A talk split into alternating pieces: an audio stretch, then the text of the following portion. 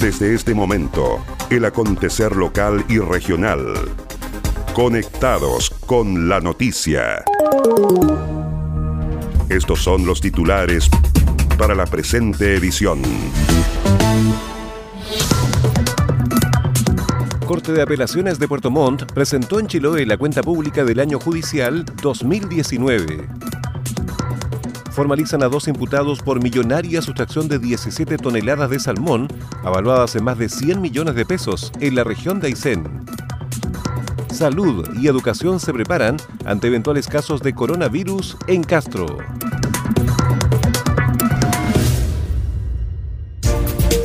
¿Cómo están? Bienvenidos a la revisión de las informaciones en esta nueva edición de Conectados con la Noticia. Saludamos a las radios que hacen posible que este informativo llegue a todo el archipiélago. Coloane de Kemchi, 92.3, Caramelo de Ancud, 96.1, Voz del Sur, 105.9 en Quellón y 106.1 en La Noticia Radio, para Castro y alrededores. La primera red de noticias de Chiloé.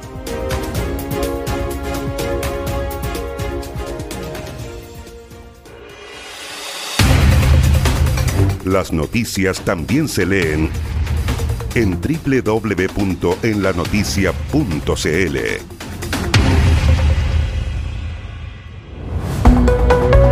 Vamos al desarrollo de las noticias.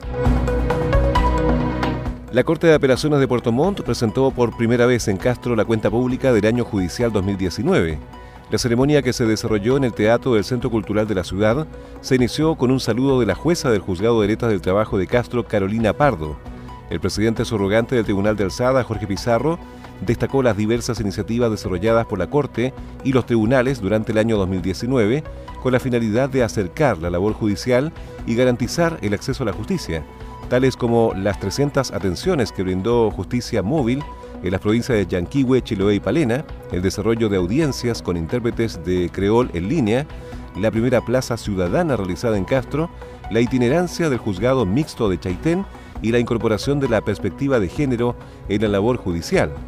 En la oportunidad, el presidente surrogante manifestó la necesidad de contar con mejores instalaciones para el juzgado de letras, garantía y familia de Quellón. Son salas ciegas, son salas en que los imputados tienen que pasar delante de los defensores, en que están todos, las víctimas, eh, incluso los imputados, los jueces, en una situación incómoda trabajando, lo que no significa que sean tribunales mejor evaluados en cuanto a su gestión de la jurisdicción.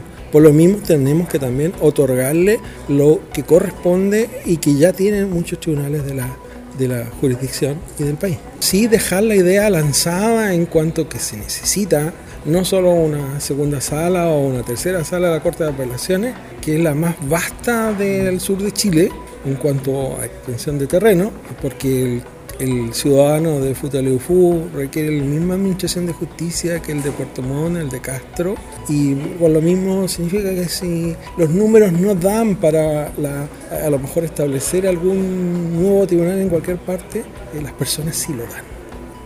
El acto también contempló una presentación de estadísticas de tramitación de la Corte de Apelaciones de Puerto Montt a cargo del administrador Marco Medrano el profesional indicó que durante el año 2019 ingresaron 7.819 causas al Tribunal de Alzada. De ese total, 3.723, un 48%, correspondieron a recursos de protección, de los cuales 3.142 fueron recursos contra ISAPRES debido al reajuste de los planes GES. Las causas terminadas en 2019, en tanto, ascendieron a 6.657, de las cuales 3.002 fueron recursos de protección. De esa última cifra, 2.376 correspondieron a recursos presentados contra ISAPRES. Los ingresos que la Corte recibió directamente como tribunal de primera instancia ascendieron a 4.817, 62%, mientras que lo elevado desde los tribunales de base llegó a 3.002, 38%. En los 24 tribunales de la jurisdicción, en tanto en 2019, ingresaron 88.020 causas, principalmente en materia penal, 49.585 y familia 49.331, lo que representó un incremento de 8% respecto al año 2018. Los términos, en tanto, ascendieron a 67.200, un 6% más que el año anterior. En materia de tramitación electrónica, más de 272.000 inscritos y demandas ingresaron a través de la oficina judicial virtual.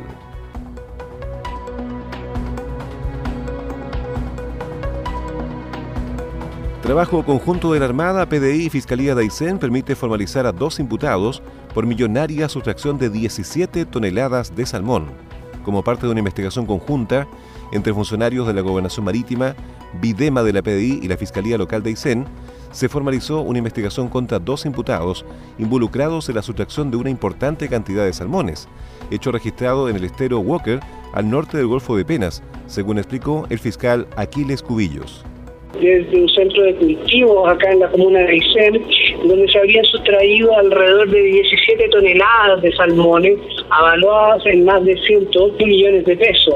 Eh, en esta causa nosotros veníamos realizando una serie de diligencias hace aproximadamente dos meses donde pudimos determinar efectivamente quiénes eran los partícipes y, eh, la organización que había detrás de, estos hechos.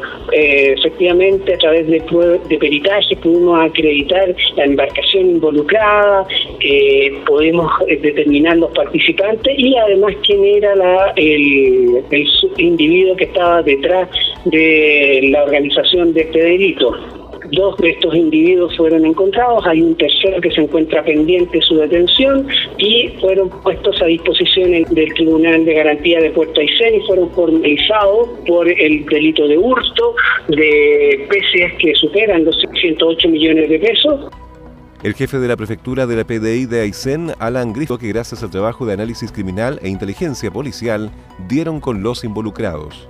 Toda la depuración de información que han tenido los detectives ayseninos, particularmente la Brigada de Delitos Medioambiental y Patrimonio Cultural, en donde un trabajo prolijo, silente, el cual eh, otorgó eh, herramientas suficientes para convencer, en este caso, a la Fiscalía, quienes son los principales articuladores de esta acciones, ¿no es cierto?, desde el punto de vista de persecución penal y también eh, a, los jueces que fueron también convencidos por, para despachar la orden de detención, en donde se traduce una investigación que es de, larga data y donde efectivamente hay un análisis proligio y sostenido en el tiempo, particularmente en el trabajo científico técnico que realiza esta Policía de Investigaciones.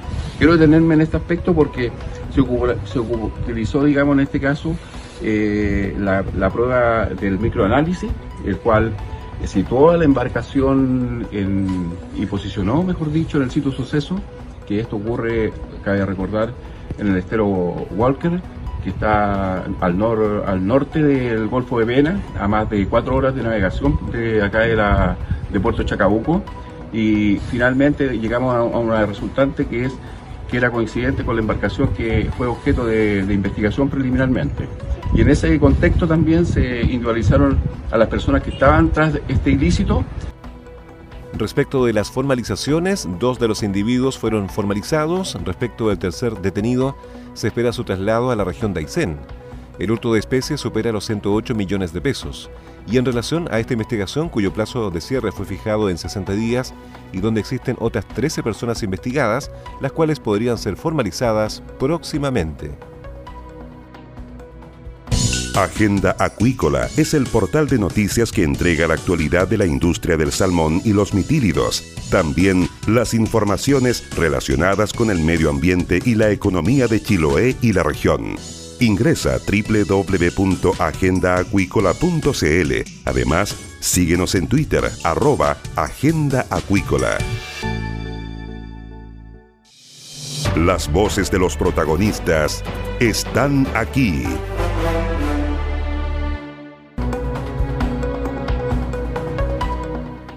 Solicitan restablecer negociaciones por zonas contiguas en la pesca artesanal. Como una situación compleja calificó el consejero regional por Chiloé, Francisco Cárcamo, el convenio de zonas contiguas que fue rechazado por los pescadores artesanales de la región de Aysén mediante una votación realizada la semana pasada.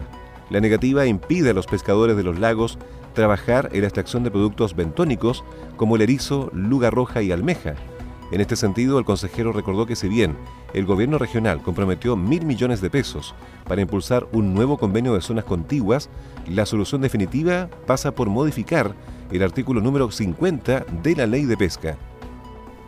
Y lo dije responsablemente ayer, si bien es cierto el gobierno regional comprometió mil millones de pesos que son destinados a la undécima para que esos recursos bajen a los programas de los pescadores artesanales de la, de la undécima región, no es la solución de fondo. Hoy día hay que tener una mirada de fondo en qué sentido poder que nuestros parlamentarios puedan legislar y puedan modificar la ley de pesca, el artículo 50, que permita a nuestros pescadores darle la garantía para que en estas zonas contiguas puedan hacer una intervención sustentable de los recursos que hoy día están extrayendo. Lamentablemente, si hoy día hay una votación en contra, esperábamos que los pescadores, los dirigentes de los sindicatos de la undécima región, hubieran votado a favor. Lamentablemente hoy día quedamos en foja cero. Esperamos que esto se vuelva a retomar para el bien de la pesca artesanal de Chiloé y de la región.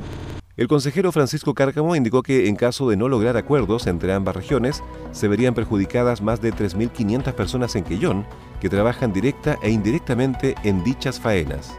Solamente en Quillón hay más de 3.500 personas vinculadas a esta área donde no solamente hacen la extracción de los recursos, sino que esa materia prima vuelve a Chiloé, específicamente se desembarca en Quillón y esa materia prima después va a las plantas de proceso para su transformación. Por lo tanto, hay un impacto de muchas personas que trabajan en el proceso productivo, hay muchas mujeres jefas de hogar que también se verían perjudicadas, hay una economía local que también se vería perjudicada. Por lo tanto, esperamos que exista la voluntad por parte de los pescadores de la undécima región y exista este acuerdo para poder dar una solución. Esperemos que esto se pueda solucionar para el beneficio de mucha gente, sobre todo en el tema de empleo y trabajo para nuestra gente de mar.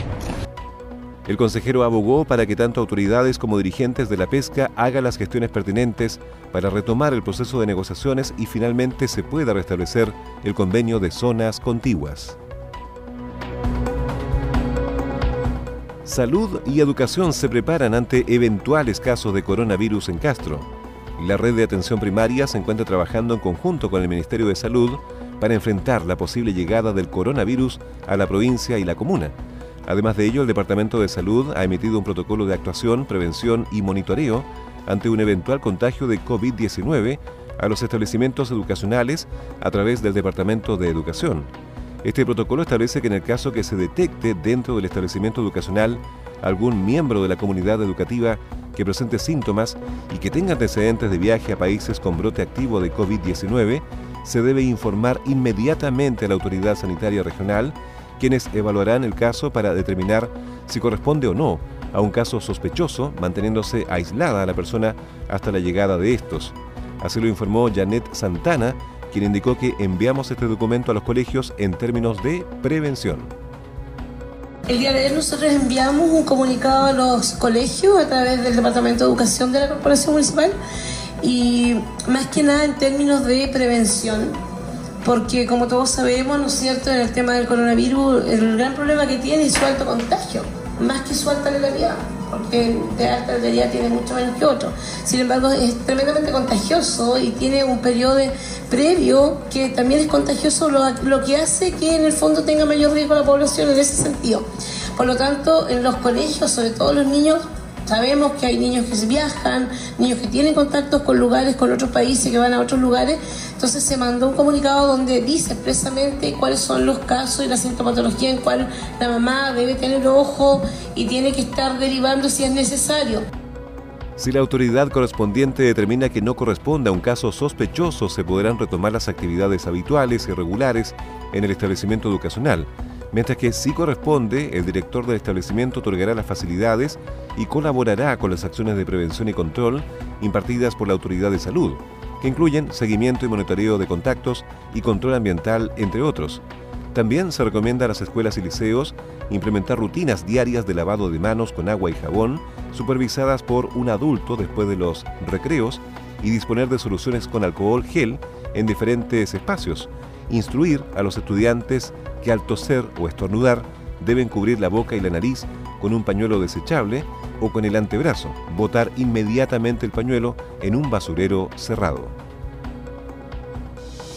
Las voces de los protagonistas están aquí. Este es el resumen de noticias. Corte de Apelaciones de Puerto Montt presentó en Chiloé la cuenta pública del año judicial 2019. formalizan a dos imputados por millonaria sustracción de 17 toneladas de salmón, avaluadas en más de 100 millones de pesos, en la región de Aysén. Salud y educación se preparan ante eventuales casos de coronavirus en Castro.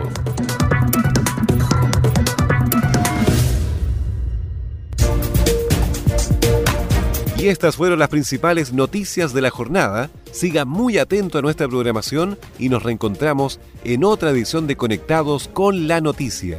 Recuerde que llegamos a ustedes gracias a radios Coloane de Kemchi 92.3, Caramelo de Ancud 96.1, Voz del Sur 105.9 en Quellón y 106.1 FM en La Noticia Radio en Castro y alrededores a través de la primera red provincial de noticias.